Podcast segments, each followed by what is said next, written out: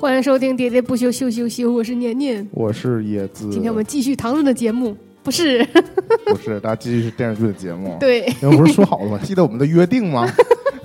就是我们上半年 会找尽心机聊点电视剧。嗯，这我也是没办法，社会原因，全球原因。是啊，嗯，嗯，只能窝在家看电视剧呗。我可真是很久没到这种情况了，就是我打开一个网页啊，发现这、这一个网站嗯我都没有什么想看的。我那我经常啊我在打开，那还是因为你可能老是看这种视频网站吧，啊、很少吧。我现在视频视频网站上面看综艺比看电视剧多。或者说你可能有别的事儿干，嗯，对，看别的视频对吧？我有的时候也是，就是要正常日常上班然后回家的时候，我觉得这个晚上时间可能干点啥或者放放空，今儿就过去了，并没有对。并没有多，真的是闲着也是想找点事儿的时间，其实不多。嗯。但是前现在我们就基本恢复上班了嘛，但嗯前一阵儿，我现在还是有那种会有偶尔在下午在家，就是待嗯到晚上这个时间，我又不干别的，嗯。我就会点开视频网站。就是以前我就是以前 B 站啊，嗯。就是它视频其实挺多的，或者说那种二创不是挺多的，就逗一乐其实已经够了，嗯，就是已经足够消磨时间了。嗯但你就架不住，你就像你回想起以前放寒假、放假、暑假的时候，嗯。你天天早上，我可能早上醒了，打开电脑，嗯。我就把真实想看的东西嗯。就看过了，嗯。或者说我固定订阅的那些东西，他们更新了，嗯，我就看过了。嗯。然后之后的时间就开始无所事事。嗯。你让我点开一个外国的剧什么的吧，或者那些没补的东西，我真是没法一直坐那儿看，嗯。偶尔可能还有别的事儿。嗯，所以呢，这个时候最佳的替代品就是国产电视剧，对，就是你不看，或者你临时出去了，你回来还能接上，对。或者你手头你刷刷手机啥，你还就是可以。你低头看一眼微信，不影响你看电视剧。对对又不像是，如果你点开一个韩剧，那你一低头错过那句话，你得倒回去看，对，你可听不懂。是我就是那什么，这微博上有人说嘛，爱的迫降迫降失败了，我就迫降失败了，啊，你就直接脸着地了。我，全集都下了，嗯。我看了半集我就关掉了，因为太得盯着了，我可能还是耗费心神。吃不了韩剧这套啊，啊。韩剧果然还是拍给女性向的这种题材的。我看了半天，我嗯就没入戏。啊，就是其实是在我们《录完想见你》那个之后吧，嗯因为我那段时间不是有几个比较热门的嗯剧嘛，嗯然后包括这个韩剧，嗯，也，是也是在微博上讨论比较高。我合计已经没有看的了，我就看一看呗，嗯我就全下了。下完之后也没看啊。嗯我觉得也不是什么演员问题，就是我天生可能嗯啊不太关心。因为后来嗯我们不是还我只有一天早晨嗯，就是还在刷 B 站，啊他就推给我那个《东京大饭店》。他刚上传，对，因为就是 B 站可能刚买了版权嘛，嗯对然后他就开始放送，而且他还是普通用户才放出前一集、前两集，啊，对然后，他每天解锁一集，大会员就可以直接看全集。哦，这样，然后我正好是大会员我也是，啊，所以我当时 我当天我先是看了几集之后，会员说话嚣张点，我就转给了年年，嗯啊，然后给我，然后我是一直基本上是一整天看到晚上十点多钟，但我因为第二天要上班，嗯。其，实我只差最后大结局了，就差最后两集，最后两集是连在一起上下嘛。对，啊，然后我合计我还得上班，就算了吧，我就给关了，没看。然后 B 站绝大部分用户其实跟我心态一样，就是就是行程是一样，他们也是早上刷出来这个推送了对，就开始看，嗯。然后就连着看完了。因为我看的时候基本就是刚有一两条弹幕的时候，嗯就大家可能都是同步，嗯都闲的，可能 就开始看这个。然后年年可能是到晚上了，才开始我第二天要上班，对腾出时间来看，然后嗯，就是也是追了前面几集嘛，然后直接我看了我那段时间应该已经开始上班了。啊，然后我先看了两集，然后剩下的就是一口气儿，几乎一口气儿吧，白天都看完了。是。嗯，看的热泪盈眶，也是眼泪横流。因为我是等于是九集一起看完的，嗯。导致我就第二天我跟年年说了，我那个整个那天晚上啊，都在做饭。我就。做了我做了梦，嗯。但我做梦的时候我已经忘了我做梦具体什么情节了，但我就记了一种情绪，嗯，就是我遇到什么别人不同意我的时候，我就站起一顿喷就行，对，不用有任何实际的做法，你就是说的特别热血，嗯，然后你说就特别动情，然后抛完之后对方就理解了，然后这事儿就解决了，这 种日剧式的热血。对嗯，这个剧日剧日剧式的热血，感觉说穿了好像也没什么特别，但它经常就是很具有煽动性，其实当时就很。以前看电影的时候比较鄙视的，就是说用打嘴炮的方式嗯，这解决问题。以前我也说过很多，就国产电视剧我其实受不了这种解决方式。就是说你觉得好像说能解决就能解决，嗯完了也不提供实际的操作方嗯、法。就是说他之前塑造了很多矛盾在里边，主要是国产剧还，就塑造一些矛盾在里边，其实根本也没解决，嗯，最后也没解决。但它中间化解的方式就是他们用突突突一说就完事儿。，对，就一说就换你换个思路，这种嗯，强行就逼迫对方就同意了，嗯。或者说感动了嗯。啊，再配点音乐什么的就过去了。嗯。其实日记也有点这个意思。嗯。啊，但这部是所谓的王道日剧，什么嗯。走的是传统日剧的的路线，对，就像它有点就是 old school 的那种味道因，为我其实并不懂日剧哈，因为其实看的少还木是看的少。村拓哉的日剧啊，嗯我就看过一部，嗯还是他当时的收视惨案，就是他跟林志玲姐姐合作的那个日剧，啊叫什么《月之恋人》还叫什么玩意儿的、嗯啊？就是当时巨惨，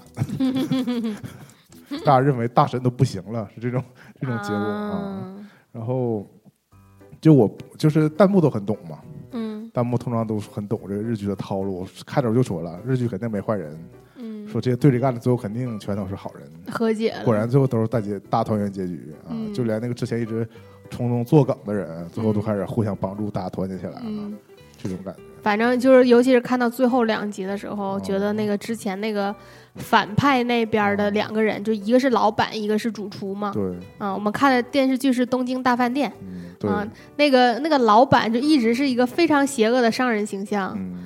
然后呃这个剧其实有一个呃番外，那个番外讲的就是，啊，那我还没看，嗯、就是小伙儿。因为弹幕也说了。副主厨啊，副主厨。因为弹弹幕有说副主厨不是个三角恋吗？说番外就变渣男了，是吗？对。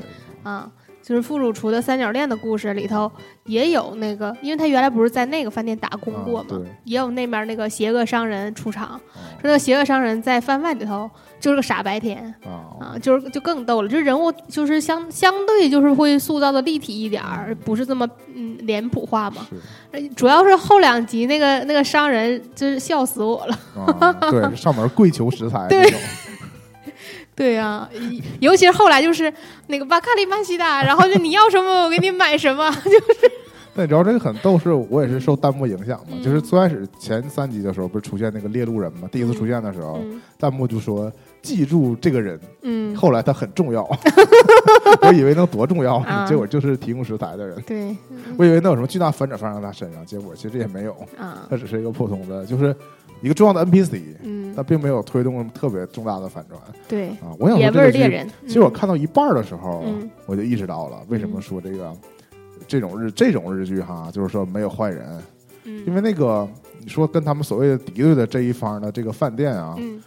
呃，他也不是坏，我觉得就是这个不是分黑白，嗯就是不是对。不是说这个主人这个主角这边就是好的，那边就是坏人，嗯。而是说我觉得这是这明暗，你知道吧？对。就是说主角这边呢，就是大家办成这个事儿都是都是积极的，朝着光明的方式去实现梦想。嗯，那面就是黑暗料理界，那边就感觉就是总是想用一种投机取巧的方法，包括他们就是一些上星了之后，一些技巧嘛，比如说那个要用最好的食材，对嗯。吧？就是通过这种外力，就感觉呃我们的主人公是靠这个自身能力，他们不断的研发嘛，嗯。不断试菜，是这种就是比较正向的努力的方式。嗯，那边就有点像是就像考试应试似的，对我我把所有题库给你拿来，对对然后请最有名的老师来辅导你对对对，包括那个还得有人物，就是有那个各种关系，啊，对，打打探那个评分员什么时候来，这米其林暗访的人什么时候来之类的，嗯就有点像是走套路。嗯。但实际上最后的时候，这还是凭实力说话嘛，嗯。就是没有那种真正的坏人，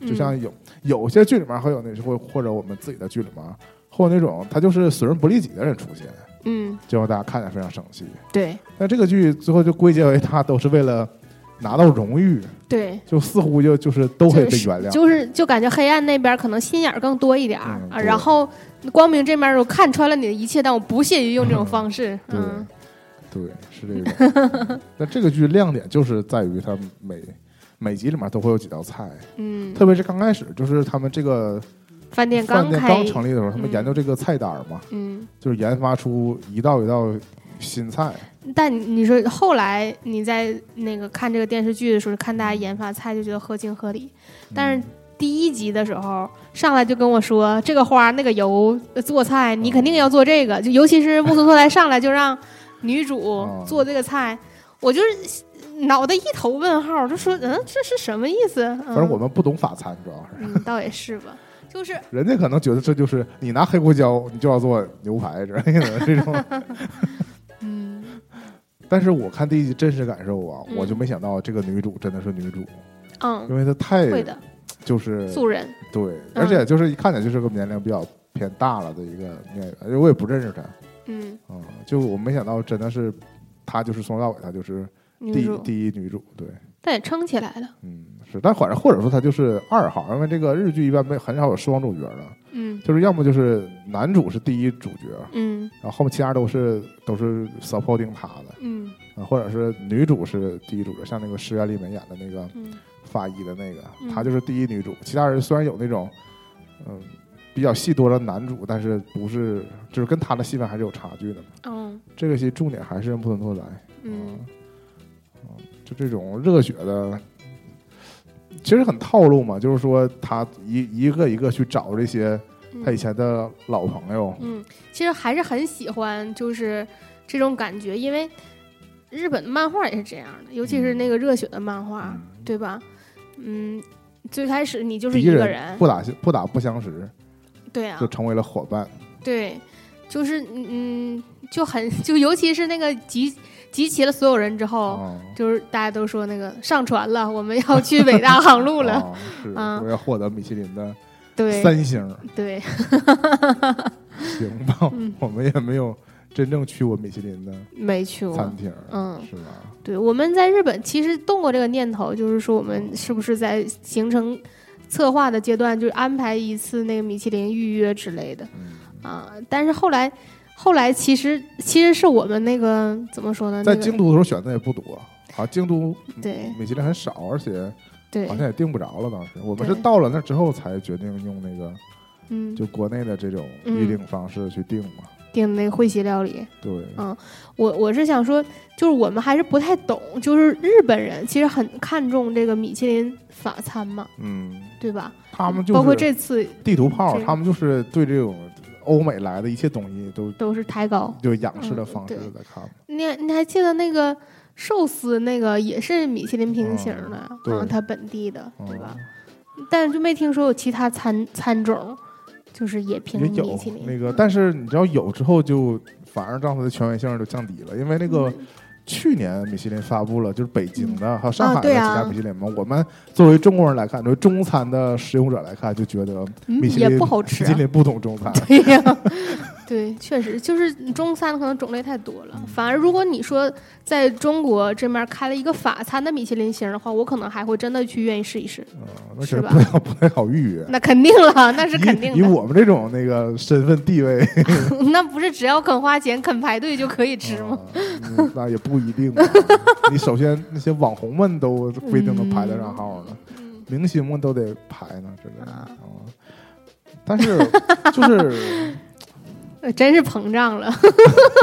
还想去这种，也不出。如果开在沈阳还是有可能，但我觉得沈阳不会出现 那个米其林那个餐厅嘛，应该会出现米其林的餐厅的连锁品牌。对，嗯，还是说我们不没不在他这个这个餐饮就是这个文餐饮文化当中嗯啊，我看这个真的是完全是被日剧这种嗯就是说的神乎其神的这种嗯。这种这种描述的方式所吸引，嗯嗯。就跟看小当家似的。就看的时候，小当家做嗯中国菜，我也不觉得那是中国菜，啊。或，者说我觉得中国人也不这么做菜。对。像他做这些什么新派法式料理嘛，啊。他也说了，结合日本当地的食材。啊国产的新鲜独有的食材，嗯。我觉得法国人也不一定喜欢这种东西。嗯。包括这个男主最后他不说坚持要用金枪鱼嗯。作为原料嘛，说嗯。还人都特意说了，金枪鱼是法菜里绝对不会用的。嗯。啊，然后他就是偏要用之类的，嗯，让我一个是看中这个剧非常主旋律，是因为嗯、呃金枪鱼它只做那个在日本经常用寿司做它做生食嘛，对你做熟了不好吃。对，是。嗯，我连那个金枪鱼的土豆泥都不爱吃。金枪鱼土豆泥，嗯 反正我，但这个剧我对他这玩意儿吃美食有一个非常喜欢的点，嗯他竟然做那种小的像甜点似的，或者这种脆皮儿的东西，嗯，他一切就给切坏了。对，就不那么好看。我觉得非常真实。，对对我们吃东西肯定一切就给切坏了。对，而且就他摞那么高做的造型你一切就破坏它了，再美，你一切的也是坏的，对吧？我觉嗯得这个就非常好。非常真实的。对呀，而且就是他也不可能保证每一口哦都均匀的沾到每种食材对呀，材，就正常吃饭可不就这样吗？可不就这样吗？你 你真去了一个所谓的高档餐厅，你怎么吃，最后也是切的，就是都碎了。所以你了解了一下他这个制作的背景吗？不是背后是一家米其林二星的餐厅做他们的顾问，包括那个每道菜品，他每道对家也是是另外一家米其林，嗯，就是他每道菜品都是真正的米其林厨师对对对对参与这对对个对顾问设计研发的，嗯制作估计 差不多也是，嗯。是，但看起来似乎都是木村自己做的嘛。因为我之前跟这个年年交流嘛，其实我以前看过那个他们 SMAP 还没解散之前有个综艺，嗯就叫 SMAP 成 SMAP，嗯，然后那节目他可能我不太了解他是日播还是每周固定哪天播吧，但是他嗯就是也是直播类型的节目，但他不一定干什么，嗯但是他定期有一个就是厨厨房类的节目，嗯他们会因为 SMAP 是五个人，嗯他们就会有一个人做裁判，嗯然后两两分组，嗯他们会限时，就是大概是三三十分钟啊嗯之类的。然后他们是每就是每次的主题不一样嘛，他们连做几道菜。怎么感觉跟 CCTV 一的那个节目？那我们这个也充当用人的创意嘛。之类的但是 SMAP 跟中国关系也挺好的。嗯 然后那个节目就会，它是直播节目，所以就现场做。嗯然后当然我们也不知道他们做的是真好吃还是不好吃，因为最后那个嘉宾会打分儿，嗯就是哪方获胜。嗯啊，让我感觉这这五个人其实好像都挺会做的。嗯，起码能把菜做熟，做的能端出来。对，嗯当然你也不能回想说这是不是他们真想的，或者说根本就是有脚本儿，嗯他，们就是练了嘛，提前知那道做啥练了也行啊。有的人就算你教他做菜，他自己让他自己独立完成，他也很对难。对，不太可能。像包括那个，其实台湾有那种美食节目，也做菜其实是熟练工种。对，也是那种现场做嘛。但是嗯做的时候就发，他们就是有时候故意的，就是说旁边有厨师，嗯但不允许厨师指导，嗯，就只能看着。嗯就我实在不行了，啊救场会出来什么什么一分钟，给你一分钟时间救一下这道菜，然后再再端上来试试。阿基是什么的。对对对，就他们那个节目会搞这种，或者说他们会考来宾，就说今天要做一个什么菜，就告诉你个菜名，然嗯后食材东西准备好了，嗯但你要自己考虑怎么做。嗯他们有时候就瞎做，嗯然后旁边这个阿基师什么就会旁边就说啊，你这个 就会语言暗示他们就是步骤嘛，那不允许他们真正知道嗯，啊。看明星做菜就还挺有意思的。以前有一个，尤其是看明星出出出糗。以前还有个大小爱吃，那嗯，个节目是大小 S 主持的，对也是个做菜节目，是吗？但是的就是以做菜之名，嗯。请来嘉宾，结果通常都会变成了大小 S 跟这个嘉宾的访谈。啊，然后啊这，个菜可能最后做完可能根本就没咋吃。或者说不能吃的，啊。因为有些真会请来一些不会做菜的人。嗯。那大小 S 其实厨艺可能也不太行，嗯。他们其实就是照着菜谱在做，嗯但是就是他们会说嘛，今天是谁谁谁带了一道什么什么菜，嗯。但是这道菜不一定是嘉宾拿手菜，嗯，他可能他们就是按照步骤在做，亮点就在于他们的坐一在边做一边坐在中间的访。谈，对嗯。啊。后来有有一有一档那个吃菜的节目叫什么《饭局的诱惑》，啊，那饭局惑主要是推广了狼人杀，跟饭局本身，饭局节奏太慢了，就是是吧？真正大家重点不在菜上。嗯。嗯，我顺便说一下那个《东京大饭店》我不满意的地方哈，嗯就是我觉得对结局不是很满意，主要是对人物塑造上的结局吧。结局我唯一不满意的点呢，就是 P.S. P.S. 痕迹太严重。是吗？他最后那个有个那个就是米其林三星的现场发布嘛，对，那是真发布会。那个是真发布，嗯但是女主上去那段呢，嗯他明显是绿幕，就是给他 P 到那个场景里，是吗啊，嗯是是神还原那种感觉，啊 但是有点尬。啊！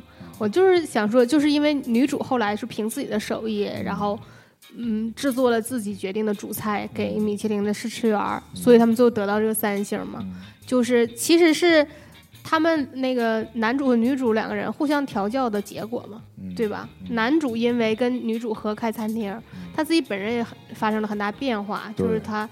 大家原来都误解他，后来大家都了解他。他自己本人原来不以听前是个黄晓明对呀，以以前以前是他不听任何人的劝告嘛，啊，但是都是我的错，独断专行都是他的错。对食物中毒都是我的错。对啊，但是后来他也听取别人的意见嗯，这就是他整个人这个变化嘛嗯啊。然后女主也是因为原来可能就觉得自己有天生的就是绝对呃呃，这个戏很绝对味觉，就是他们嗯每个人都有一个独特的这个技技能，对嗯，天赋点儿对，他身上一口就吃出来这个菜是用什么做的，材料，包括甚至那个对，甚至就是流程，对，你先怎么的后怎么的，就绝对味觉嘛。是但女主女主身上其实没什么缺点，这硬给制造的缺点就是说自己不够努力嘛。然后后来就是不够自信他，就是他以为他很努力了，嗯他说为什么我这么努力还是到得不到啊他说你这个姓儿可能是天赋不够，嗯，结果后来看到了那些天才们都这么努力，对，嗯，啊事实证明他也是能努力，也能成为对，也能成功。所以你就说，就是人到到倒数两集了之后，其实这个转变都已经发生了嘛，然后非得生硬的让木村拓哉又回到自己原来那个混蛋样儿。就也不是完全的混蛋嘛，他只是就是我们都知道，就是我都看出来了，他就是想推女主一把，我都能给他预设好这个未来的这个走向哈。嗯。但是，但是，但就是非得就是硬这么演嘛啊啊。因，为就是套路嘛。对呀、嗯，但可能也也这也就算是日剧的王道呗，对。就他们的编剧惯用的套路。我就我就是觉得没必要嘛，啊啊，或者你可以用一个怎么说提前和解的方式，没必要最后揭晓了三声之后再再这么和解嘛。嗯而且是不是扑他俩好像类似要有感情线之类的？那就把另外一个京野先生放哪了？反正应该是没有吧，应该是就没有职业剧可能就没，因为嗯给铺垫的就是说这个木头特丹还是挺有市场的，嗯，就是想跟谁好和谁好嘛。啊，对，想跟谁好跟谁好。但是和那个是是就是高个周冬雨比，我啊觉得，高个 反正反正有点怪。嗯，我是觉得说他就是不仅喜欢美食，还比较好色嘛。大概有一个台词说嘛，那我也没看出来喜欢这高个周冬雨是。是好色。对，我就连那个那个呃会会配会配酱的那个人，嗯他都找了一个法国姑娘嘛，不是吧啊对啊对不？艾丽亚啊，嗯我觉得以他这种在法国的大厨，嗯，不得找大蜜啊按。他这个设定，他更应该去找一个法国的嗯，女孩儿之类的。对啊还有就 这是是不是人种歧视啊？我只是说他已经喜欢这种类型，为什么要找个日本人？嗯，因为他明显是喜欢的日本人，也是偏欧式的那种日本人嘛，对吧？嗯，可能有独特的魅力。那那那个高个儿周冬雨气场还是很很强，嗯还是是很强啊，是，就一点儿不输。没想到他还是个半个反派。啊。以前觉得他可能只是嗯，就第三方嘛，中立第三方。对，嗯我跟木村想的一样，他是第三方，他不会，绝对不会欺骗自己的舌头的。嗯，还有就是，就是说这个剧就不能拍太长，他最多也就拍成这样，因为到后期明显就是感觉就要崩，就是因为你龙抬头这个梗用太多了，我都想好了，还可以嗯。拍个 SP，啊，跟那个唐顿一样，嗯再拍个谁谁谁要来的饭店吃饭，啊，他们专门给他定制一个菜单儿，嗯。就可以再拍一集，对吧？啊？就是说研发一桌新菜这种就可以就可以接着拍。你就再换一个季节呗。续集就有点对就是没有没有什么新冲突了嗯，就是你知道，到最后大家试菜的时候，等着木村拓哉的肯定，所有人盼着他抬头，他他那个。抬头就更做作了。就前面的其实其实其实还可以接受，勉强可以接受第，二三集我就觉得这有点做作是不啊？就是他不说归不说吧啊，，你可以用别的。方式嘛，不用非得每次都看灯啊。对呀、啊，这铂金都哎呀都红了。就是到后期，就你是你可以是一个规定动作，那你不然你就手比划一下也行了。不是他这事儿吧，都不如那个以前看康熙，嗯，说小 S 跟台志远太吃完必须 必须得转圈圈那种。我觉得他这就形同转圈圈，对呀、就是不是一个必须动作？但是他每次硬要出来转圈圈，就是他是不是防止自己的眼泪从眼睛里流下来呢？就是非得要看一下灯黯，然销那不是，对呀、你抬头是不是更容易打喷嚏啊？真的是大家就每次说话等到抬头，我就按理说这不就跟像吃药一样吗？你如果是不是难以下咽再抬头吗？你你如果就是只有两三个人，你偷偷抬头的话，就是大家看着你在背景里无所谓。你最后是五六个人、六七个人围在一起试菜，就等他抬头，这个就太那个了。但人家是为了人设嘛，对呀、就就是为了维持这个人设，拍到后来都黄晓明这样了。行吧，期待黄晓明翻拍这个嗯大饭店。其实中餐厅就有这个效果。啊，我之前不是跟你说那个，我看这个戏的时候，嗯，当然就不是认真说，嗯就只是说我插科打诨的时候，我就想一想到中餐厅，会会因为这里涉及到了包括研发菜品，对，什么买材料啊，嗯然后什么就是各种，就是相当于餐厅幕后的事儿，对，就让我想到了这个，因为中餐厅嗯。它也是开始做这种预约制的嘛，嗯。然后菜单是非常固定，跟我们国内菜单的那个餐厅不一样，它是就那几道菜，那本来就是专业的事，就交给专业的人去做，这是这个东京大饭店最核心的嗯这一个、一个卖点嘛，对吧？嗯。嗯，所以就是一定要京野先生来，一定要谁谁谁来，可能、才能成为他这个叫什么？他他这个饭店里头的嗯绝佳的拍档。是，嗯，但我觉得这个那个，黄晓明来的不就给搅和成一锅粥了？他什么他都要干。我觉得这个米其林，如果看了这个剧之后。这剧应该米其林还可能还赞助了之类的那，肯定的呀，但我觉得如果是米其林，肯定掺和了。真正看了这个剧，不应该反思一下自己吗？他这些调查员都能被这些餐厅们都指着开卷考试，他们不得考虑一下换一批人吗？就是说换一个行为模式吗。嗯就现在就是他们已经吃不出真正的没有无防备的好餐厅了，嗯因为还餐厅们自己都流传着说米其林那个这种暗访的这个专员们是什么样一个套路了。嗯，对吧？就是我看这个的同时就想到了那个，就是叫什么《遇上西雅图》，嗯，北京的北京西雅图里面不是讲了汤唯是是美去美国生产子吗？嗯。啊，我觉得美国这个移民局看了这个不得提高警惕吗？我我反倒没有太多这样的担心哈，嗯就是说，如果你觉得米其林是标杆儿，那我不是我不是担心，我是说，就米其林这一套已经是就是某种程度上失效了。嗯就是你，那你干脆就直接检，就以明目张胆的方式出来检查不就得了吗？我就是打着招牌来吃，也是一个效果了。现在那他以前的方式，现在就是这样啊，就是说大前的家方式不是大，家都知道这样，那就努力做到哦一星的标杆儿啊。那就很你就很怕它的品质下降嘛。你比如说我们在我们国家，嗯。你去，他通过了这个检，通过了这个认证，嗯，不一定代表你平时去就是这。其实其其实就连这东西大饭店里面表现也是这样的。对，他们知道米其林那个是那个就专员来的时候，嗯。就会特别服务他们，对，换上专连服务员都是专业的服务员。嗯。啊，或者这道菜食材也是给他们最好的部分，哪怕是在旁边这桌跟他点一样的东西，也要两个比较一下。可能都可能都不太能得到同等的服务嘛，嗯对吧？那你最后你这个你以你这个方式写出来的推荐，嗯，对吧？你真正就是有失公允的对呀、就像我们现在其实他这个呀，在我们国内来看，你你打着米其林旗号，甚至不如那种所谓的探店。嗯，网红去探店，对吧？那种是真走，不知名的人，对啊，真走平民的去。嗯这种我们有时候还还反对那种特别有名的人嗯去探了店之后，嗯然后这饭店反过来打着这个嗯，某某某某组织来什么吃货？来探过店这种方式，对吧？而且嗯有些真的比较朴实的这种美食博主都会出来说嘛，说嗯可能因为他们去了之后，这个店变火了。嗯所以有些服务就跟不上了，嗯比如说嗯他说去排队什么的，嗯，还有随访。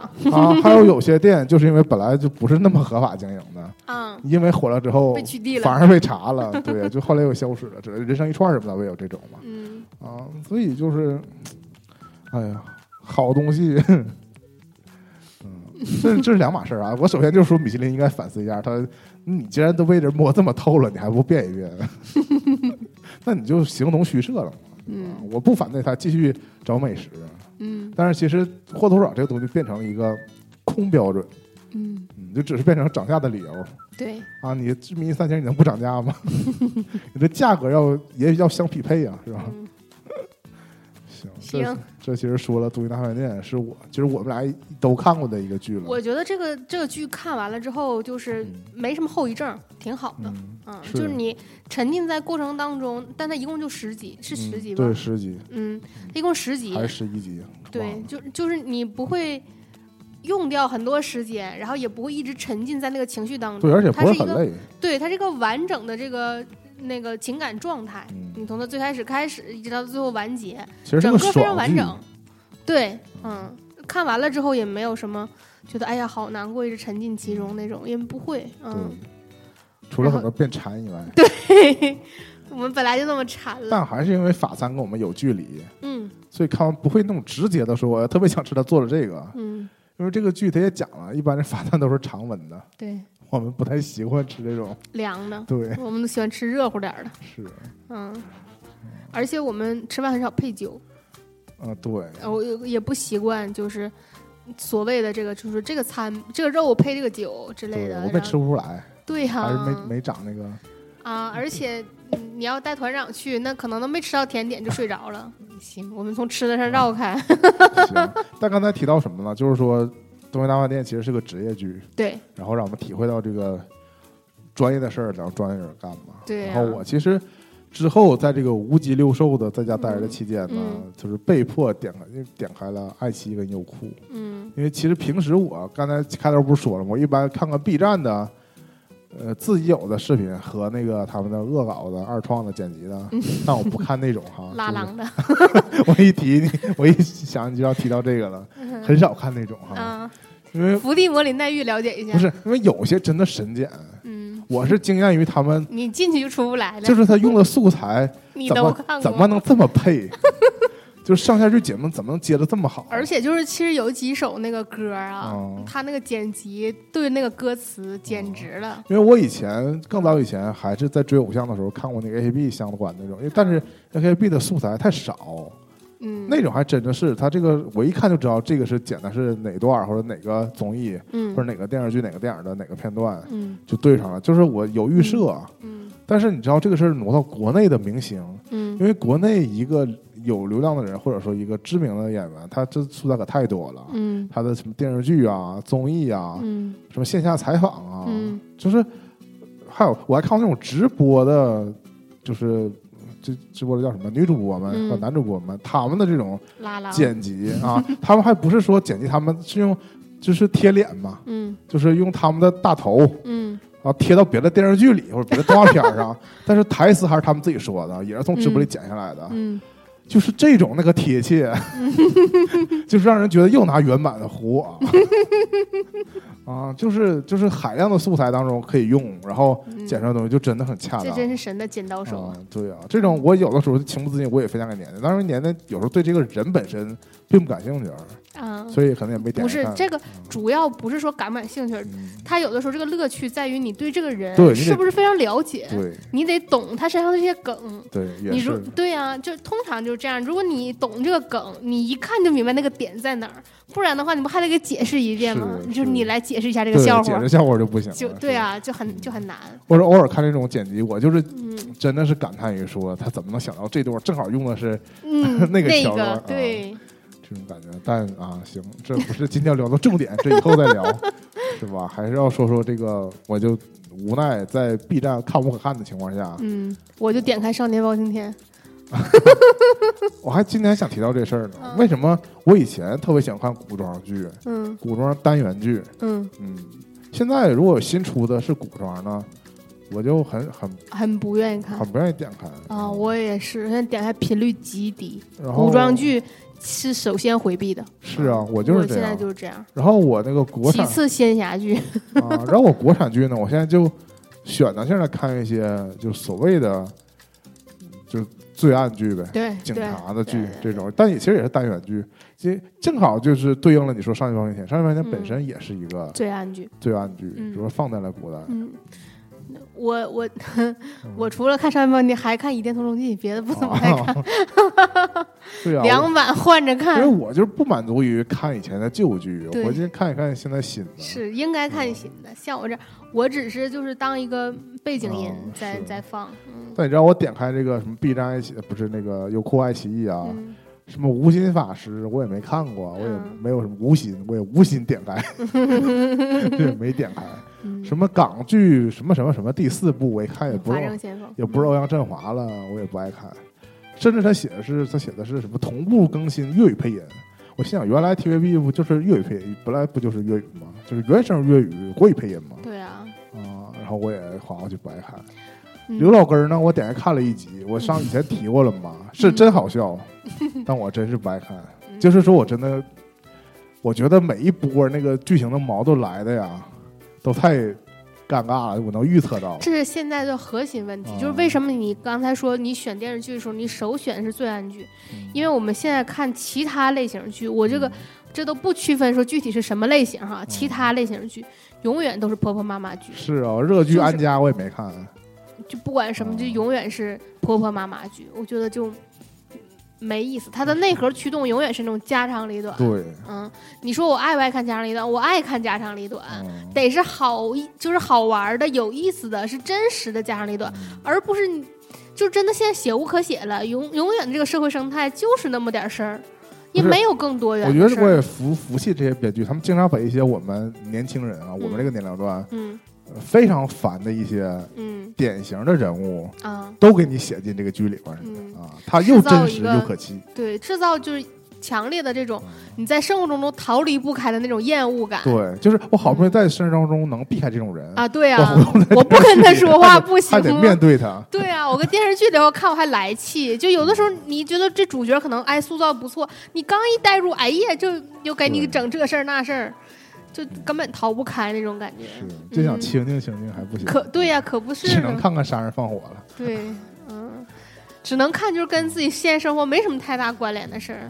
但你说到这个职业剧，其实我最开始看的一部啊，还是已经完结了，在电视上也播了，就是《决胜法庭》。决胜法庭，啊嗯，但我你一说这个名儿，我总想到别的东西。但我看《决胜法庭》呢，嗯，你想到啥呀？逆转裁判吗？那可不是吗？啪啪拍桌子吗一？毛一样。是吗？呃，不不是说没有那么精彩，我只是想说，其实这个剧我之前想说的点就是在于这儿，嗯这个决胜法庭，嗯那我主角是公诉人嗯啊，啊但他那个对方呢是律师嘛，嗯但正诚如逆转裁判一样，嗯，逆转裁判的主角是律师为，什么他的对手是公诉人。你听我说，嗯为什么这个律师老能碰见这个公诉人？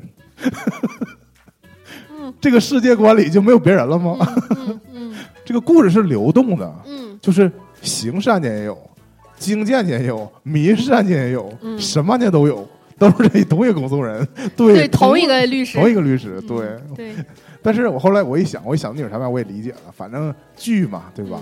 嗯故事嘛嗯，他就是这几个人儿，那你对上别人也也没法演，也没有别的意思了。你想立沟害不也是吗？他真的对啊，是我后来就就化解了，我也不想喷这一点了。但反正我觉得这个剧还有一点，它有点像《人民的名义》在哪呢？可能背后还是有这个公诉这个机关的宣传成分在里边。嗯，对吧他肯定。我发现现在的这国产剧里面很多很多行业会借着，特别是这个公检法系统，对呀，会借着这个剧做一波宣传，对，对，会宣传我美化自己，对，黑化产业其他人 上下游 都有坏人。对，其实其实《绝世法的》这个剧，其实你不用想的那么阴谋论嗯，其实这是正常现象。对大家都觉得是别人不给力，我已经这么努力了，嗯，我们非常努力，嗯，但是奈何队友们有时候不给力。你这么拍也是合情合理的。其实《绝世法庭》有一点我想说的是，他主角是公诉人嘛，嗯但是无奈啊为了推进剧情，嗯他，们经经常演跟公安机关合作。对，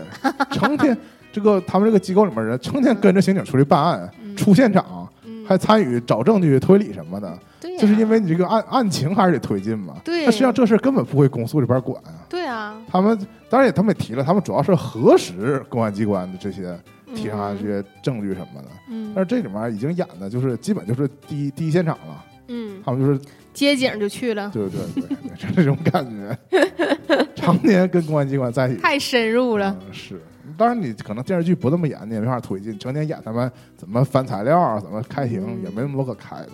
嗯是，这个再一个，这个也开创了我们这个国产剧一个正向的一个方式，就是那个不一定非得有感情线儿，对，或者说多好啊。或者说有感情线儿，不一定非得给我个结果。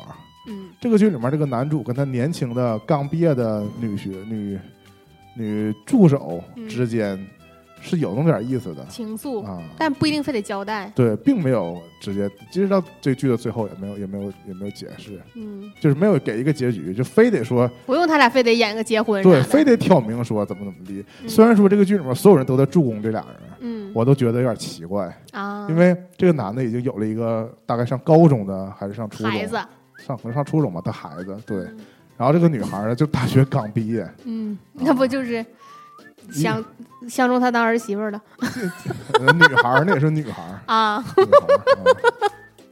就是日常生活当中，你觉得我你你是这部门领导，你部门新来一个小姑娘，对吧？我觉得同事们不会助攻说把她推到直接推到那单身男领导亲面前了，对呀、我也不懂。不好说。但这个剧又为什么我说有时候跟《人民的名义》有点像呢？它又展示出来一个，我也不知道这个事儿是真是假，嗯就是说我们比如说某个市啊，嗯或者某个某个省，嗯真的是这个呃，比如说这个政务系统跟那个什么什么党政啊法呀、这些公检法啊各种。大家都是亲戚吗？为什么老是互相都认识呢？这种认识不是说同事的认识，嗯而是说这个剧的大反派是老师，嗯。他的几个学生嗯。分别成为了嗯。公诉人、律师嗯。和什么什么什么，嗯。就是大家又是一个派系的。《嗯。人民名义》开头不也是这种设定吗？对。吧？就是大反派的大反派也是后来才露面，那嗯，开始的时候也是一个正向正面形象出现的。对，嗯，结果他的这些学生们就是站在了两方，一方代表正义，一方代表那个邪恶是，吧犯罪嘛。嗯就最后还是一拨人，让我意识到当一个政法学校的老师能量真是很足啊。哎，毕竟嘴皮子都溜了。真是不太懂。你没事再回头去查一查，是不是跟名《人民的名义》都是一个那个叫什么制作团队啊？啊，不太好说。但反正因为、嗯、我看这个剧也纯是消磨时间，特别是我为了看于和伟，因嗯为是之前看了那个《宠爱》嗯，啊，宠爱上他。再看他了。对我觉得一个中年男人这么有意思很难得。嗯，其他中年男人接戏可能张嘉译也有点这个意思吧。那我觉得张嘉译张嘉译脸谱化了，对，或者张嘉译现在太偏向于演一个他现在油腻大叔那种感觉。他就是往第二个陈道明的方向发展，哦他还达到不得不了陈道明那么出神入化吧？是嗯，就是陈道明是你觉得你他演谁都像陈道明，但还有点那么个意思。张嘉译现在刚走了个你就觉得八贤王，又来了个三连王。但就是张嘉译栽了个膀子，哦你你看他演谁都张嘉译，是嗯，并没有什么特别，嗯。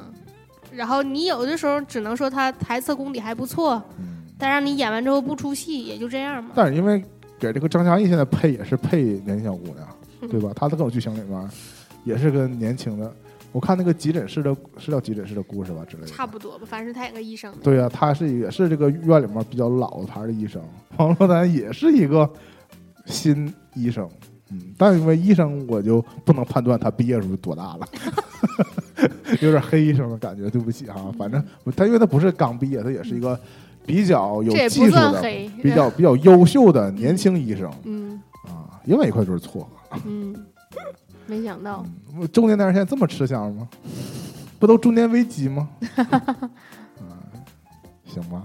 嗯，然后那你你啊想上一次杨烁演那个，他跟刘涛演的那个戏，哦，刘涛得抑郁症了那个，嗯，后来杨烁跟金晨好了也吸引我了呀，是啊。也中年男人带孩啊子跟年轻小姑娘，但我作为一个男性，我是能理解。那我们都永远男性都意淫着这个年轻女孩吗？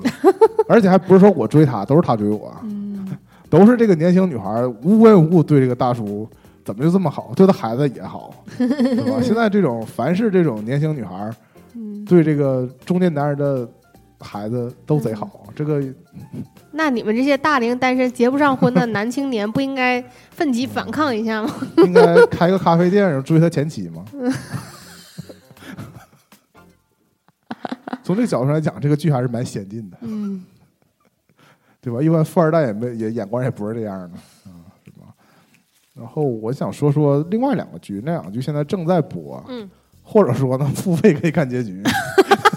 然后不想助长那个爱奇艺这个气焰，之风，一个是爱奇艺在播一个叫《猎心者》，嗯然后优酷在播一个叫《重生》。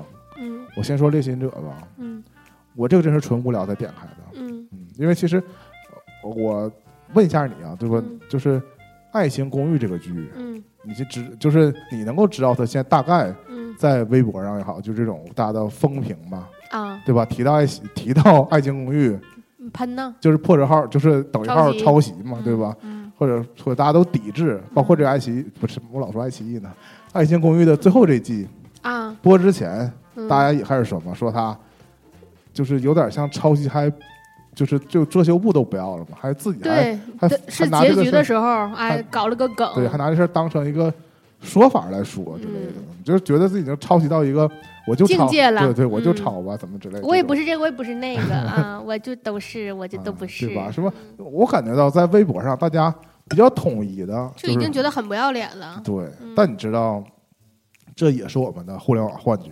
嗯真正《爱情公寓》播了之后，嗯因为爱奇艺上线了，我不知道别的台有没有。爱奇艺上线之后，爱奇艺的弹幕里也经常会有这个这个《爱情公寓》相关的弹幕。嗯，这个不说，B 站嗯也有很多，就是爱情一看就是《爱情公寓》的梗，一直在这个在用。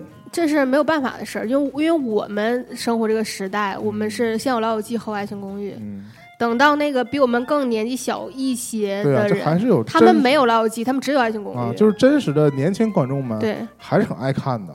啊，对啊，就是我的意思，就是说，成天我们看微博，觉得《爱情公寓》一宣传，基本全是骂，我们也看不到几个就是为嗯为《爱情公寓》控评的，对对吧？感觉上没有这一批真正的《爱情公寓》的粉丝。但他们有真实的观众，对你真正看的时候，发现影响还真的是难以甩掉。我这另一方面，侧面就反映出现在弹幕上这个真正年轻观众发的多，啊，老年观众发的少。就包括我看那个某某人的茶话会，嗯嗯嗯，还有人刷，就是说什么什么什么中国大力什么之类的，是吧？所以这这是《爱情公寓》这季新出现的一个人物。嗯先说到这儿，但是我的印象里，发姐嗯。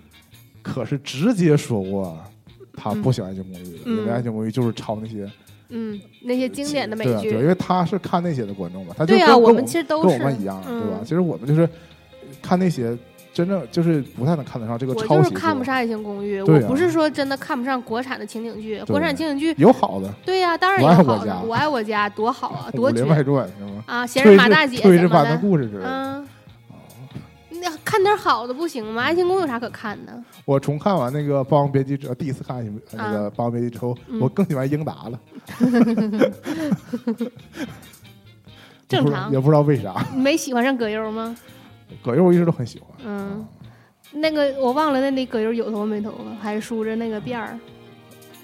啊，是有头发，有有头发对嗯，那还是葛优有头发的时候。那毕竟九几年的事儿，嗯，他那时候演啥都有头发。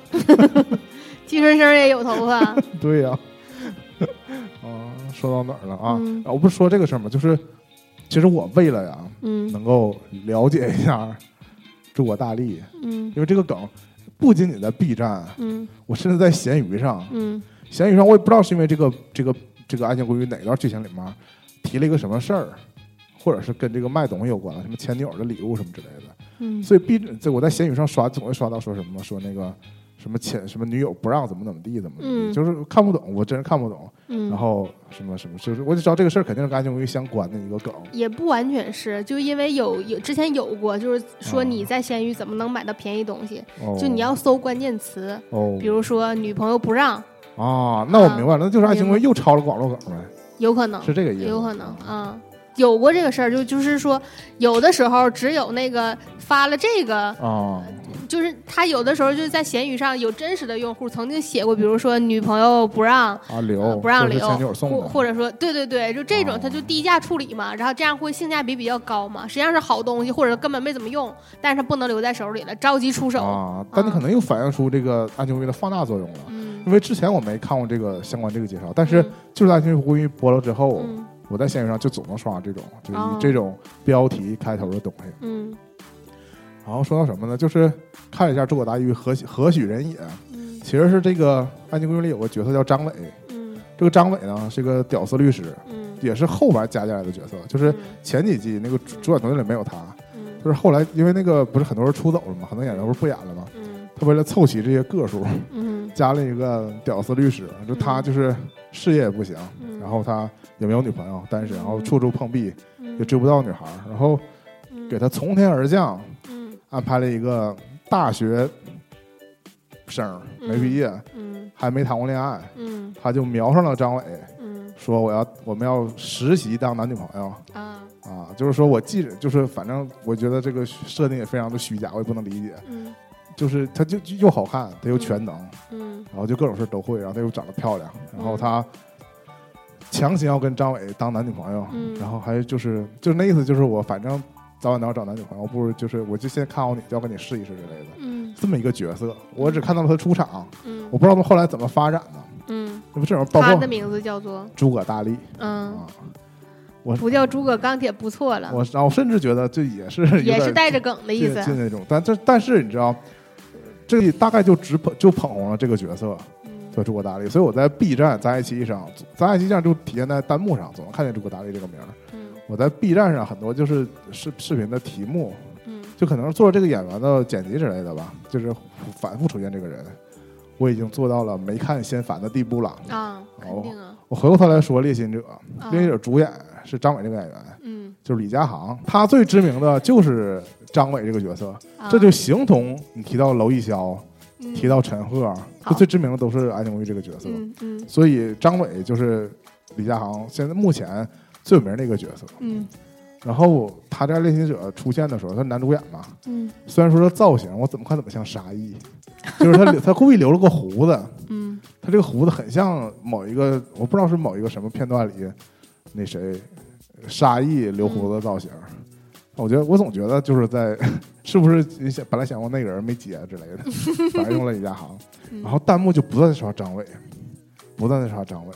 嗯，然后他这你可边演，以设置屏蔽词，他这里面演的是一个，其实是一个，如果说出来设计就是鉴谎专家，嗯但他没直接这么说，嗯。只是说他能通过人的微表情嗯。看出是不是说谎，他有点那个意思。嗯。但是演就是讲他的背景，他是也是个警察，嗯。但也是因为审讯之后有一个犯罪嫌疑人自杀了，嗯，所以他就受刺激了，就是是被开了也好，受处分也好，他就不干了，啊，所以就他就不当警察他就不成一个在编人员了，对，然后他也不是说协助警方办案，嗯，他是自己办了一个所谓的咨询公司，嗯，就接很多活儿，有点像，其实有点像我们以前看那种神探夏洛克，他是一个警局顾问。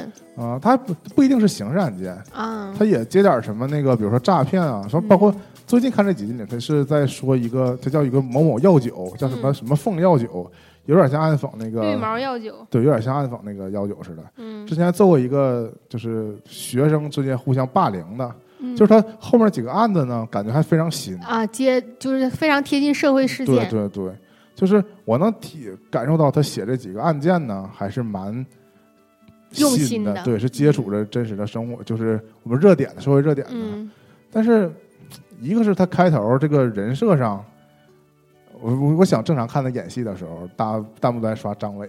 嗯再一个就是这剧有个女主，嗯女主就跟男主势必会有感情戏，嗯大家就会在那刷诸葛大力。嗯，那你屏蔽吧，下次，啊、反正我有时候就，但是这个剧有很雷的点，我也有接受不了的点，就在于这个剧还有一个男二号，嗯。男二号就是这三个人是一个组合，他们共同成立这个公司。嗯。但是这个剧，我觉得它就是有点，就是东拉西扯，就是拼凑很多元素在里边。嗯嗯，明白了，他可能拍的可能有点想拍成日剧嗯。那种形式吧，又没拍出来，嗯，因为他就是我感觉他是可能基础不够牢固，他可能每个单元是不同的人写的，我觉得吧，啊。那不一定，就是风格上差异有点大。明白了，他开头两两个故事呢，他没有一个人物这一以贯之的性格特征呗，嗯，就怎么说呢？他那个就是人物设不定不，鲜明，比比如说那个开头两个案子，嗯。这个男二号嗯。他都会在这案子当中一见钟情到一个姑娘，嗯这姑娘就是始作俑者，嗯或者说她就是罪犯。这个其实，在以前一个日剧里有嘛，嗯，但是这个这个设定只维持了前两个案子，嗯第三个案子呢，就是这个这个男二号他自己家的一个案子，嗯，都是他认识的，不涉及到他就是一见钟情因为都是见过很多次了，对。然后这个案子就默就把这个设定默默就洗掉了。嗯，然后第四个、第五个时候就不提他喜欢上谁了嗯。他前俩案子都是很明显是他喜欢上谁，而且他是一个演一个富二代。嗯最开始的时候就是他出钱嗯。让这个男主成立这么一个公司，然后嗯。开始接活，包括解决男主自己的落魄的问题，嗯什么嗯。这还是父年欠债什么的，嗯。然后就等于支撑起来这个故事最基本的这个人物角色，就是这个三个人为什么在一起组成一个公司这个、嗯这个设定嘛。嗯，之后这个男主这个男二大家都号上传，嗯，就开始让我烦的不了，就是因为他变成一个无脑的人了，明白。他就是。不是说他的人设就是他会喜欢上那个嫌疑人吗？啊，他就无脑为这个嫌疑人洗，洗白，对哎，就是哪怕到最开始这个这种悬疑剧通常都是会一个一个排除嘛，嗯。就是你最开始可能都是错的，最后你可能那个有可能有嫌疑的有叉叉叉叉叉叉，然后一个一个一个排除。按照柯南的说法，你在嗯排除了所有的嫌疑人之后，嗯，最后剩下那个人，即使再不可能，也是也是他，对，所以就是最后就是那个他喜欢这个女的，他就会无脑辩护，然后说出一些嗯就是我不相信是一个二大字大小伙子会说出这种话那个人，包括之前看第三个案子是他自己家庭的事儿嘛，嗯就是就是他的妈为了保护他什么之类，反正做了一些各种事儿嘛，他回来就开始喷他妈，最后说出了什么那个我没有你这样的妈之类的。嗯。我是觉得，那明明是想做一个高智商的剧，哦结果做做做变得台词都非常低对，而且就是说像你说他这个人设不稳定嘛，嗯，他有的时候就是包括后来他有点像《包青天在哪儿呢？因为这不是独立的几个人嘛，所以他们嗯。会有些时候这个主角会不在，嗯。或者说主角会接一个案子，他们就是会展开。嗯。然后会这两个人会组合在一起接一个事儿，就是会不同的人介入到不同的人，然后介入到嗯。不同的案子。嗯。有时候这个男二号与他独立的方向上呢，也会干一些聪明事儿，对呀，对吧？然后他，但是在某些问题上，他为了剧情，他又突然间变得很傻，嗯明白了很。傻，很冲动。那还是说，还是主要的问题还在编剧的功力不够。其实正常来讲，你多角度的去塑造人物，人物是会逐渐立体的。但是你这个人物在有一些情节当中就变成了个功能性角色，那没意思了。嗯，我就是觉得他们很多时候是一场戏，就为了这嗯一场戏。对对呀、那就真的挺没意思了。嗯，其实又回过头来说那个刚才《决胜法庭》，嗯有一段就是我嗯觉得这个剧不严点的地方，嗯它里面不是有个女律师嘛，嗯，就是胡静，对胡静演的。嗯这女律师不是跳槽到那个她同学的那个律所嘛？嗯然后在她去的第一天，就职第一天，嗯有一个女助理，就是像嗯可能是公司的秘书吧，嗯就是帮她引导，就告诉她这是你办公室什么的，嗯然后全程在说什么什么小姐，什么什么小姐，嗯她就跟他说说，比如说提了几个条件，一嗯个是说三十分钟之内嗯。要把没处理的案件案卷嗯。要给我拿过来，嗯，然后有什么什么，比如说什么咖啡不只喝什么什么的，就提一些各种要求嘛，显得他非常雷厉风行，或者嗯。说就是比较高专业化的对。高要求嘛，然后嗯。又提了一条说那个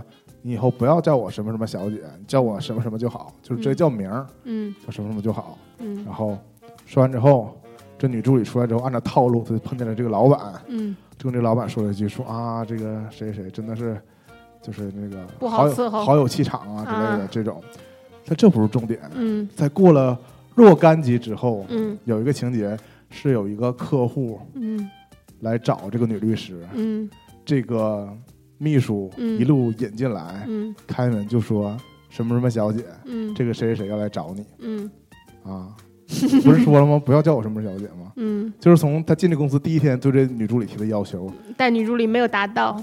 就是说，我觉得这根本不是说是，这就是编剧写前面那段儿为了、为了、为了表现这个女主气场的时候顺手写的。对，或者说我他就是脑补说认为一个人我就这么提这几条要求，显得我就很有气场。嗯。但我没想他结果写后来剧情的时候，他根本没想到说嗯。前面还有这个设定，嗯，后面他就顺手写了，因为我们通常写对白还是会写什么什么小姐什么小姐，就是正常凑。字数嘛。因为他脑袋里并没有并没有根植说嗯，他自己塑造这个女主的一个基础设定，然，后根本没用，嗯嗯，就让我很气愤。嗯我觉得不是我抓到台词的问题，而是说你如果开始你不提这事儿，谁也没注意这事儿，你你也不用说，因为他一共就提了三条四条要求，嗯，就有一条是不要叫他什么小姐。对，如果就两条太没气场了，必须得三条才够。我第一反应就是说，这也代表不了啥。我本来就开、开头他提这一些问题的时候，或者你可以，你如果不叫我什么什么小姐，你可以叫我什么什么律师也可以啊哦，对啊。啊，你以后那后面你都叫我什么什么律师就好了呀。我就感叹到这个有的时候编剧写一场戏就是一场戏，嗯。就没有想到说后面这场这场戏写了有什么用，嗯，只是达到这场戏的作用，嗯。而没对这个剧情有什么帮助，嗯。就是单纯的，我觉得也有像那个以前不是说为什么网络小说那么多抄袭啊、调色盘，嗯，就是因为现在不是有那种自动生成吗？对。我想写一段什么描写，我不用自己想，对，我就有一段现成的，我直接就用过来了。差不多的情绪表达，对呀、嗯。现在大家就是只会塑造桥段，对。就像那个很多快手的那种短剧似的。对，他只把那个矛盾的冲突点给你展现出来，然后让你快速的接受这对，些或者是情绪的刺激。或，者反转再反转，大家注重的就是这个。就是在一个大概两三分钟的视频当中，就反转四五次嘛。对对，嗯就是大家他就是习以为常了，要编也觉得编这种比较过瘾，就不嗯注重说这个上下文儿。他他就是说，他就是不注重这个人物的塑造，嗯他就是他注重的就是。按仲丁老师的话说，就是剧里他就是一个告知行为嘛，就告诉你他俩好了对啊，就完事儿了。这个就他不是说给你展现他俩怎么情愫的流动啊，他俩因为什么就是灵魂的契合，他不他不给你做这个铺垫，就是告诉你他俩好了，完他俩不好了，就是一个告知，这就是那也太容易了，但我对这种，嗯但你如果是一很没有说个服力嘛。爱情片儿，嗯我其实可以忽略。嗯但是如果像比如说现在要举这几例，都是什么嗯推理啊，嗯或者说罪案片儿啊，对我们比较注重这个本格嘛。啊，嗯因为他，我不会觉得他，除非你告诉我这个东西都是故弄玄虚，那我真是就感觉像被骗了。嗯，通常情况下，你前面设你必须得合情合理。对你设就是你没提的事儿，我都可以原谅。嗯，你凡是前面提到的事儿，那你就不能无视它。对呀、对呀、嗯或者你后面一定要给个交代嘛，嗯，对吧？其实有一些无关，就是我们更喜欢的是他在这个情节流动当中有一些你看似无关紧要的，在后来成为了一个重要的环节，而不是说你前面就感觉好像你已经拍摄它重点突出了，后来你你把它当做没事发生，无所谓，像很多这种就很被骗我骗。现，在就是疑神疑鬼嘛，很多 很多剧里面他多说一句话，或者闲或者笔废笔。或者多拍了一个情镜头情节，我就会觉得按常理来说，这个后面肯定要用上的。，对，嗯。但现在编剧没有我想的多，人家就是就是让你故弄玄虚一下嗯。啊，并没有是后后续的剧情，这就完全本末倒置了。对吧？所以经常现在看这种剧，单元剧也是，我我我只我只对那个开场嗯。他们描述这段感兴趣，嗯他们最后怎么破案的，我都看得很草草。嗯，而且我发现他们现在写的也这样，就说这个每个案子接的时候写的很详细，对，怎么解决的就靠人物就描述，就说啊那个案子就就是这么解决的。嗯然后我不知道这是不是有相关要求，不能啊，不能演之类的，不能。显示出来。反正就是案子都是开头深，就是展开的特别仔细，嗯收尾就靠一提，嗯 所以他很快已经进入下一个案子了，嗯都是这样。猎心者也是这样。啊，然后我后另外一部稍微优质一点的就是这个重生，啊，因为还没完事儿呢。对，因为我不太知道它嗯。后面会不会，啊，那我看这部剧那个的介绍，因为我没看嘛，嗯嗯我就是我就是看了介绍，嗯，看介绍的时候是张译本人说，嗯这个剧你不看到最后一集不算完事儿。啊。啊，你这字面意思当然是这样，但他说的意思就是你你能理解，我知道他说的意思。啊，柯佳燕说嗯。想见你，不看到最后一集 也不知道怎么回事最后一集是个大爆炸，啊 啊，就差不多就是这个意思，就是前面你以为你已经推理出来，但是精彩总要在留在最后嘛，所以耐心追下去吧。但我觉得重生嗯它有一个，就国产剧可能对节奏上还是有点这个什么问题呢？嗯我现在觉得他们已经控制的挺好，就是说他们会在单元剧当中适就是适当的插入主线嘛，嗯。对吧？可能前两个案子是展现的是嗯。人物配置，嗯。每个人的功能，嗯。然后就会不经意间就会走入到主线了，嗯。然后这个主线就停不下来嘛，对吧？嗯通常好看的剧是这样的，嗯。会是停不下来。但是重生目前我看起来呢，嗯。主线还是太弱了，啊，就主线就老不告诉你人家是草蛇灰线，这个灰一风一吹就散了。嗯，他倒是，他也没断吧，就是说他我还因为我是一起看嘛，所以他嗯他还能让我没忘了前面是因为点啥，啊就是悬念还是有，嗯。是没告诉你，但是中间插了太多小案子，让我 让我有点闹心。嗯，就是这种剧让你情不自禁要快进。啊啊！如果因为他每什么每周更新五集吧，嗯。我觉得可能会直接看最后一集，不给张译说那个你前面各种猜的结果。你你试试就买最后一集，不是这个三块这个剧，这个剧不是提前更的，啊这个剧是按周更的。啊，那个不是对，嗯猎心者是那个是一集一集对买的啊，但那个剧的品质，我不想为它再花二十多块钱了啊啊，我就随大溜看就行了。嗯因为现在正好是这两个剧，有一个剧是前每周前三天更，嗯另一个剧是周四更，所以所以我现在还是可以就是没事看一看他们啊能连在，但是我副作用就是看的有点混，啊虽然类型不一样，但是我现在就分不清配角们具体谁是发生在哪个哪个故事里的了。嗯，你现在还能体会那种每天看一集电视剧的乐趣儿是吗？就是啊，你是说必须得一起看完呗？对啊，啊，那当然，如果能一起看完是最好的。就是说你还能怎么说呢？就是你如果一起看完，就总是感觉像一口气儿吃完了一个什么东西的那种感觉，还不像是说每天吃一点，每天吃一点儿那种感觉。我觉得还是跟剧本身的品质有关。嗯我们之前看那个《还是说想见你》的时候，嗯我虽然也是等想等它一起都出完，因为我是怕中间太虐的地方想跳过。嗯但是如果你每天看一集，我觉得就是满挺满足的，啊，就今天看这一集就够了。嗯啊，就是也觉得如果看快了就有点浪费，嗯会，就是就是我还细细品对我这集就需要一一分不快进的，就是把它看完。嗯然后看完了，如果我如果他特别纠结，我可以看下一集；如果嗯不是呢，我可以就停到这儿了。嗯我再回想一下这集怎么怎么样。嗯那很多国产剧，我是因为第一集嗯就很尴尬，嗯但是弹幕老是说过挺过这对，过这集就好了，挺过这集。什么第三四集就好了之类的嗯。韩剧通常也有有这样的我就，想啊，那我迫降，我也不打算再重新迫降了，已经删了，主要是 啊，这么严重吗？不过空间有限。啊，嗯，然后我就第一网盘上，你第一集就硬看呗，然后就看看看看过去了，第二集再硬看呗，就看看这种，然后嗯。发现可能有有一些有一些集吧嗯，还行。说集不说啊，，对，有些集数嗯。可能还行，八，看到看到后来 嗯。又觉得得太磨叽，得快进，嗯。然后就可能一一天时间就看完了整个这三十多三十多集四十多集。嗯。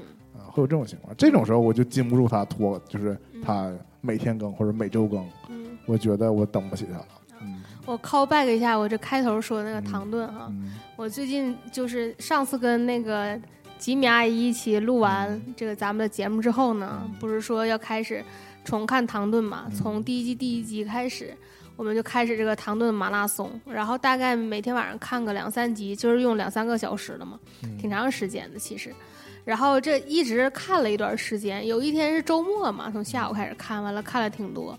像第一季感觉像一口气儿看完似的。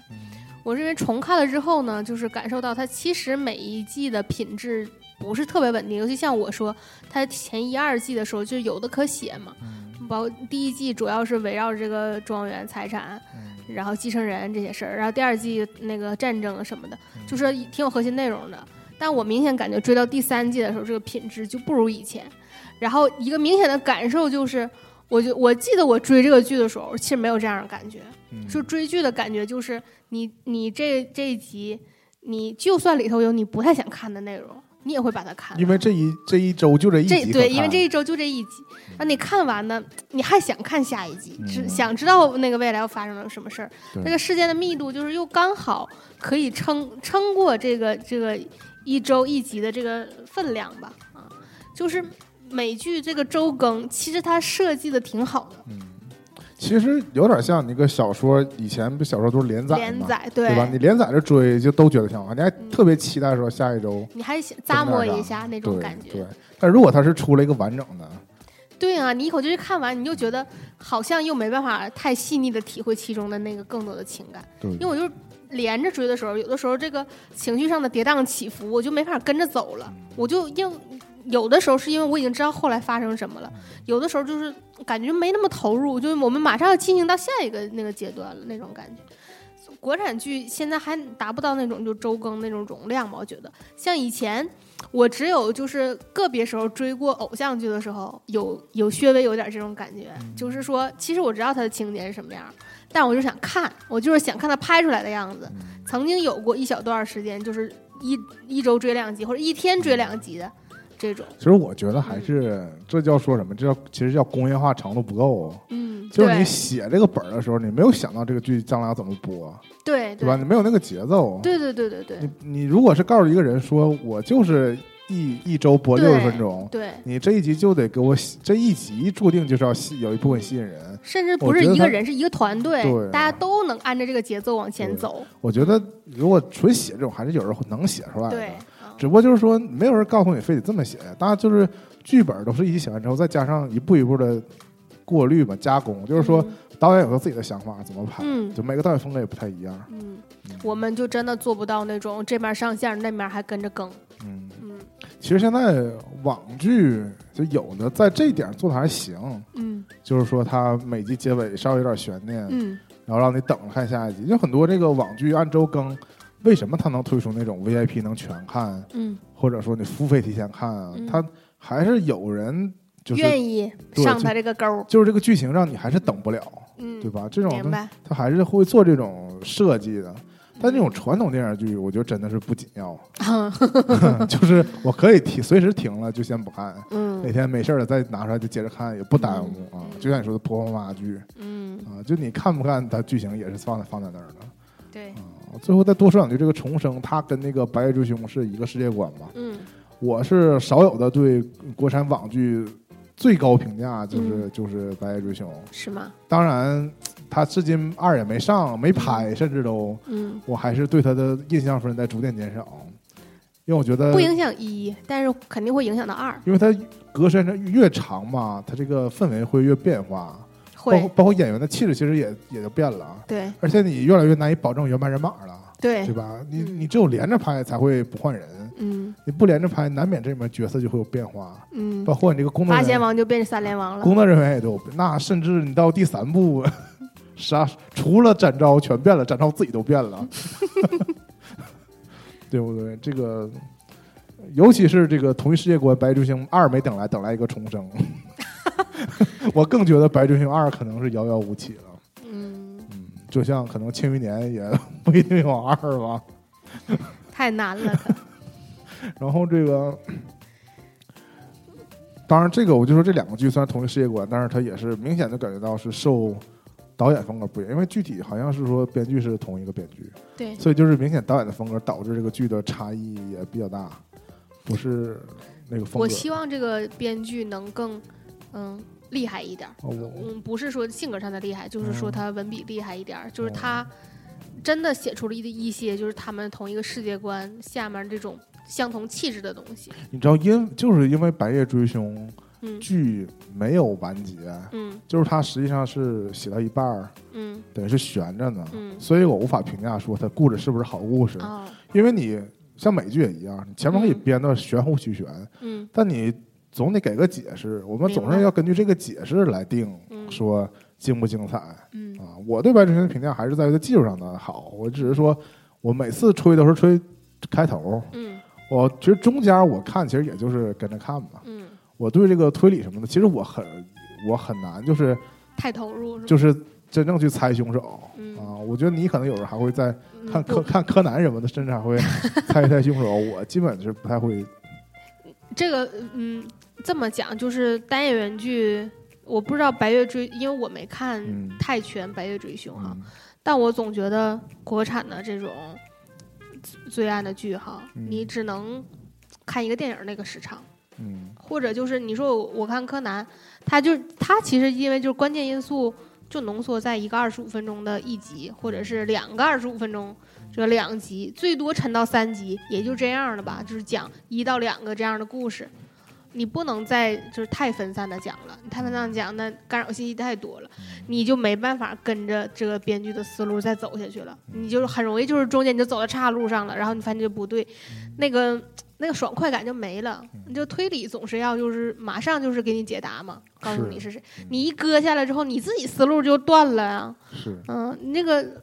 本来这个本格推理的这个乐趣就是在你在短时间之内你自我验证了，或者你又自我验证失败了，这种感觉，然后被就是要么就是说你跟导演想，你跟那个编剧想的一样，要么你跟编剧想的不一样，他说他又突破了你的想象，就大概就是这两种状态。那你没办法，就是真的才，你除非说你一周你更一次，你这一次更一个单元。哦，你这样对吧？你不能说你一个单元，我为了勾着你，你让你提前看花钱，然然后你把这个拆成了两周，他肯定不能都更完。对呀、就是这个问题嘛。你如果是做的好的这个网剧，他会把这一个案子的大结局放在下一周。对，然后下一个案子给你开个头，对对，对吧？对，嗯，确实就是现在商业模式就变成这样了，导致你就失去了那个完整体验。是。但是呢，你会被这个单集小标题剧透，所以说这个产业链就太需要一一起配合才能做成完整，对吧？还是很多时候这集你没看呢，你标题都已经把这剧给总结了，透了，对，是不是？你可能剧做的再好，什么什么什么杀人案，架不住网络编辑就是给你，哎，也是没招。嗯嗯，除非真的，除非这个剧就这个平台自己投钱自制，对吧？嗯然后就是从头到尾就是已经，那你也架不住他平台上的自媒体给你透个底儿掉。反正就是这个事儿是需要从一而终的策划，有完整策划。所以你就是说，你每周付一次费更一个单元，嗯，这样就是下一周我开放这个付费更新这个单元，哦然后全网同时看，哦这不是可以吗？就谁也不用透谁，这不 Netflix 就这样吗？我就一次都给你不是全放出来，对我一次给你全放出来嘛。全放出来就会有当天全看完的，然后剧透，然后剧透那些没看、还没看的人，错过了这八个小时的人，嗯。一般是一集一个小时，一共八集嘛。是。嗯，然后我还是重新得夸一下白尊开头嘛，就是嗯。我现在每次，包括直到今天也是，我看这些网站的推出来的剧啊，无论它是网络独播，还是说是网站和电电视台嗯。同步播这种，嗯。第一集真的煎熬，嗯就是我得。因为每个剧开场或多或少，越是现代，其实古装剧恰恰没有这种情况。嗯。但我现在不爱看古装剧嘛，对吧？嗯现代剧啊，就是总会有一个尴尬期，嗯。就是每个人物的出场，嗯。就是或者交代身份背景，嗯，或者这个剧的设定，嗯。就是大家都是现在我也不知道是因为现在的人都是小时候都是看漫画呀、动画长大的一代吧，嗯。所以总是少不了这种日式的出场自我介绍，嗯不是自我介绍就是别人介绍，要么就是最更低档一点的，就是说停格，然后 加字幕加上特效那种介绍，嗯。反正就是先把这个人先交代明白了，嗯，然后再开始演。通常就是电影有的时候愿意这么拍你知道，电视剧但没必要。但我觉得这其实可能也没有高低之分，这是我个人的偏见。嗯。你知道有有那种名著小说，嗯。有的也喜欢在开头嗯。给你一张人物表，嗯先让你看明白这些人儿嗯，人物关系，嗯就交代先交代明白了，嗯。再开始这个故事 我。记得这种小说拍成的电视剧，不是通常就是在旁边写上他姓什么，然后他字什么这种，但是我你知道我他是谁，都就 但你知道写我我我从小我就对这种就很困扰，我就就尽尽量记不住。不看。对，主要是一眼而晃过去的时候，你还没看完呢，然后就进入下一个情节了是，了。特别是他先交代给我，我记不住。嗯，我我真正看到东汉末年，看到剧情里，我还得回过头来想他是谁。我这个嗯，而且他已经把人物关系足够到得列出来的情况下，嗯我这我这脑容量是容纳不了的 啊，所以我可能天生排斥这种，嗯导致于现在看一个剧。再说现在这个这些剧里面，就是为什么现在明星也强调人设，就是因为这些剧情里面给大家的印象就是说，你认识一个人，他必须有设定，先从标签开始，可不咋的。先从头衔开始，必须有一系列头衔在前面放着，最后最后说出这个人嗯什么什么点儿，什么什么点儿，什么什么点点儿点儿，最后谁嗯 这样式儿的。然后我我当时《白夜追星》是一看就好感度暴增，就是他第一集开到十分钟嗯，就没有清晰的交代了人物关系，没有一句话是直接告诉观众的，但是他清清楚楚告诉你说，一对双胞胎，嗯。一个被通缉，嗯。一个是那个就是刑警的专家，嗯。现在干不了了。嗯。然后法医跟这个逃犯还是情侣，嗯，就所有这些事儿都搅在，包括他们有一个新来的这个法医跟逃犯是情侣啊，对。啊。啊，包括这个新来了一个新警察，嗯，其实还有一点就是，这也是这种剧的这刑侦剧的套路，嗯。你一定要是一个老带新的模式。嗯。啊。多好啊，但我这又是我要攻击的一个点，越说我越说越长了。就是福尔摩斯和华生，嗯，华生不是一个话多的人吧？不是，对吧？我印象里，哪怕是小说来说，华生他是个专业的人，他就是在记录福尔摩斯的一举一动，对，但他有时候会写到说，那个我还没有想到，但福尔摩斯突然就告诉我了一个，嗯，就是他是怎么想的，嗯。然后就把这些写下来嘛，对吧？嗯。但我觉得国产的所有的推理剧啊，嗯。都会这么写，嗯。都会老带新吧，嗯。这个新人就是个白痴，他啥也不知道，嗯，他更有意思，嗯。他就像说相声一样，他就给这个主角递话，啊，他说啊，那这个是什么什么什么，嗯，然后主角就给你，就是变成了功能性角色，对呀、就而不是那种有生命力的角色的话，他是应该有自己的思考。对呀、嗯就是你起码你不是个，就是你你不是个笨蛋吧？对你，你不能说你像主角一样聪明，但你会是一个正常的智商吗？对，你说话做事，你是一个正常人吗？其实就是应该他把那个主线推动往前，对啊而那个老老人老带新这个老人嗯把。这个关键的点点出来就可以了，没必要说所有的话都留给这个老人说。那新人就是捧哏，现在我就看到百分之百的这种嗯老带新这个新角色承担什么任务呢？一个就是他负责感叹，嗯对吧？他负责介绍这个这个资深人物的背景，干过什么牛事儿，嗯对吧？再一个就是说 负责闯祸，嗯负责冲动，嗯就是什么什么事儿刚要怎么地，他就站出来把这事儿给打断了，嗯或者说把这个证据破坏了嗯，啊之类的。反正就是主角刚推进剧情靠他，就是对拦截剧情靠他，产生波折主要靠他，主要主要靠这个新人。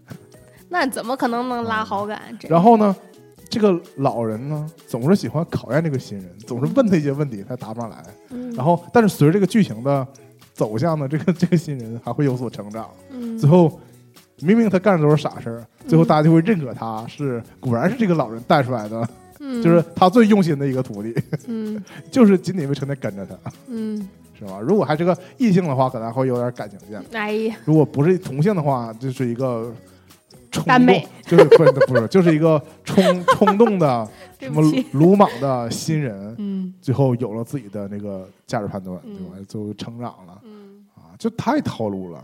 我现在不能有自己的世界观、价值观就。是我不我不追求反套路，嗯但你好歹给我一个正常的新人就行。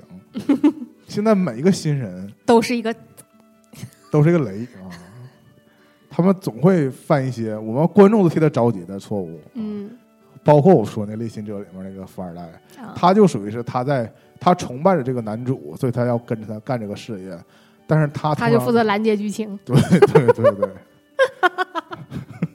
牛逼！拦截他成功，呃要不这个剧我估计十集就能完事儿。那是付费二十五集就高二十五二十五元就靠他了。啊，要不然怎么成为的富二代？是，但我觉得现在这两个剧还行，这两个剧好像都控制在一个二十级，一个三十五级，太好了，就是太好了！没有撑到六十级那种 啊。现在前一阵儿很多歪风邪气嘛，对很多剧都撑到六十级、八十集何必呢？嗯，啊。一个现代剧实在没有必要我那天看甄嬛传》出了个精编版，早就该的嘛但《甄嬛传》没必要，你其他的剧可能有必要。最后反正我之前跟年录前我说主轴负责喷嘛，嗯，但但你知道人呐，总是有恻隐之心不。是吃屎也是会习惯的。啊我看前这两个剧分别看前呃五集、前六集的时候，可想喷了。是我跟年年说没有录的别的，我就录过这个的时候，嗯我是有不少话要讲的。嗯但是你知道过了两周吗？这相当于是这两个剧都已经更了，起码到剧情的一半儿后半程了嗯，啊！我就是原谅他们了。带看不看也看进去了。我虽然还是保持着我那个愤怒，嗯但我已经懒得说他们了。就是他们嗯，后来并我没有能理解。就是后来并没有继续就持续的雷到我，你主要是把自己的行为做了个合理化。就是为什么我还看下去呢？嗯对吧既然这么傻，我还不让他 看呢？对，因为更傻的全部点都不想点开呀。我为了知道诸葛大力是什么样的人，我还看了两集《爱情公寓》呢，嗯，主要以快进的形式。没事儿，电影你不也看了吗？电影是因为我是个《盗墓笔记》的迷，嗯我真是因为网上爆出说文不对题，实际上是《盗墓笔记》，我才真去看呢。如果纯是《爱情公寓》的电影，但你不是因为在电影院看的吧？我忘了，这个也不是很重要吧？你在视频网站上，我可能原谅你了。但我真想不起来了，因为 没有印象了。嗯，嗯，行吧，好，那这期差不多了，这期一下超时 严重超时。啊一下消费了这么多现在的电视剧，就就很太长时间没录了，啊很难录一下录这么多。嗯，行，下期再见，拜拜。拜拜。